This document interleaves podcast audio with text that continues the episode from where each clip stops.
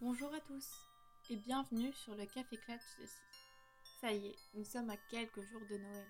Les décorations sont en place, le menu est choisi, il ne manque plus que le passage du Père Noël. On sait tous qu'ici en France, nous décorons un sapin de Noël, nous mangeons une bûche tout en ayant, suivant notre région, des spécialités culinaires différentes pour le grand jour. Mais ce n'est pas tout à fait la même chose dans d'autres pays.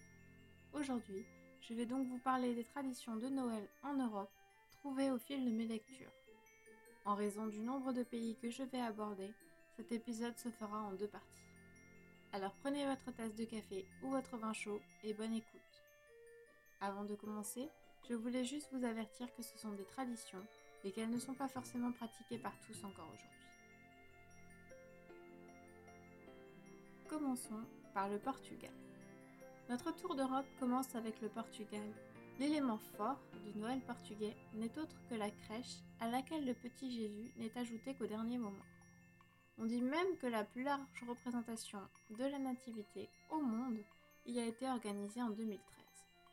Sur la table, nous retrouvons bien évidemment de la morue ainsi qu'un bol oreille, gâteau brioché avec des fruits confits, dans lequel on retrouve une figurine en métal et un haricot.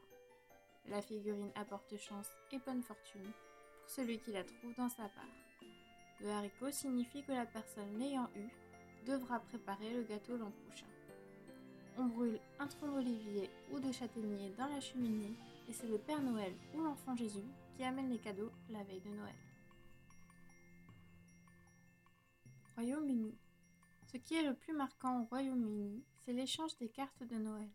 Les Anglais s'envoient des cartes de vœux qu'ils exposent dans leur maison jusqu'en janvier. Une autre tradition marquante est celle du Secret Santa. Le principe est de tirer au sort le nom d'une personne, de son entourage, du milieu professionnel ou autre, et de lui offrir un petit cadeau. Chacun devient le Père Noël d'un autre sans que l'autre ne le sache.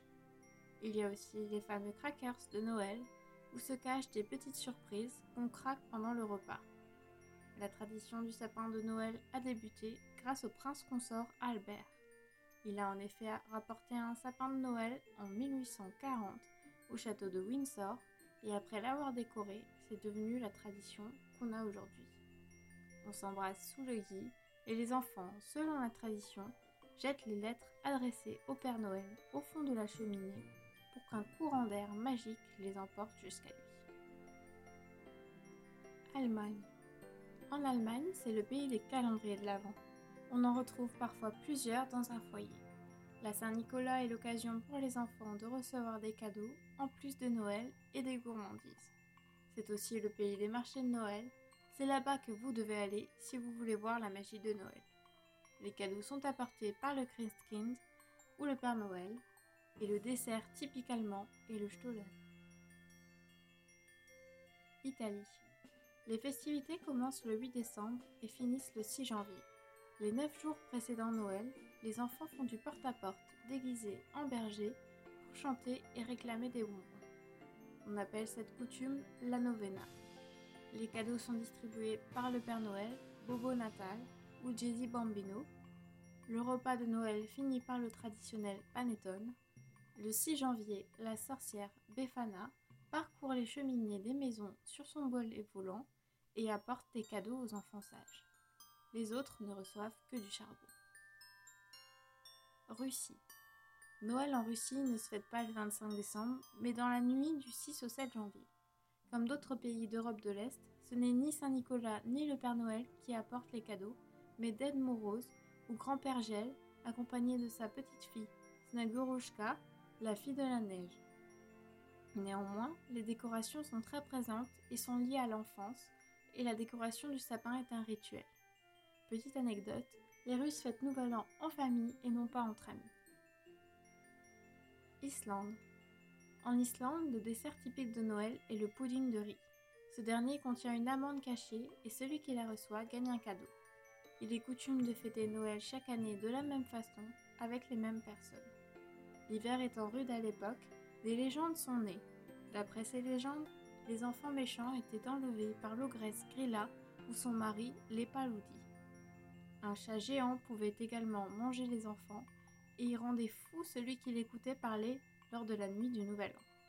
Mais s'il y en a une plus présente que les autres, c'est celle des treize lutins, ou trolls, appelés Yule Lads. Ils sont malicieux et apparaissent treize nuits avant et après Noël pour distribuer des cadeaux aux enfants ou bien leur jouer des tours.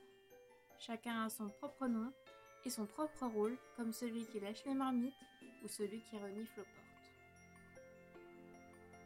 Suède. Comme dans tous les pays scandinaves, les festivités commencent le 13 décembre, jour de la Sainte Lucie. Des processions sont organisées partout à travers le pays. Les participants sont habillés en blanc et portent une bougie, puisque la légende veut que Lucie portait une couronne de bougies sur la tête qui lui permettait de continuer à nourrir les pauvres cachés dans les catacombes de la Rome ancienne. C'est un jour très important pour les Suédois. La tradition veut que, lors du repas du soir de Noël, chaque cadeau soit accompagné d'un petit sonnet ou d'un verre en rime. République tchèque. En République tchèque, on retrouve la tradition du Saint-Nicolas comme en Allemagne. On y boit du vin chaud et avant Noël, on prépare des gâteaux traditionnels comme les petits croissants à la vanille. La tradition des colédies, des chants cantiques, rassemble les Tchèques. Le matin de Noël commence par une brioche tressée aux raisins secs et amandes, et des superstitions sont présentes lors du soir de Noël. La table est mise pour un nombre pair de convives, sinon ça peut porter malheur. Une pomme est distribuée à chaque personne présente pour prédire son avenir. C'est lorsqu'elle est coupée en deux, son centre a une forme d'étoile, alors l'année à venir sera bonne. Sinon, ce sera tout le contraire. Les cadeaux sont apportés par le petit Jésus discrètement au pied du sapin qui fait sonner sa clochette avant de repartir. Voilà pour l'épisode du jour sur quelques traditions de Noël en Europe. On se retrouve bientôt pour la partie 2 de cet épisode. Prenez soin de vous et à bientôt.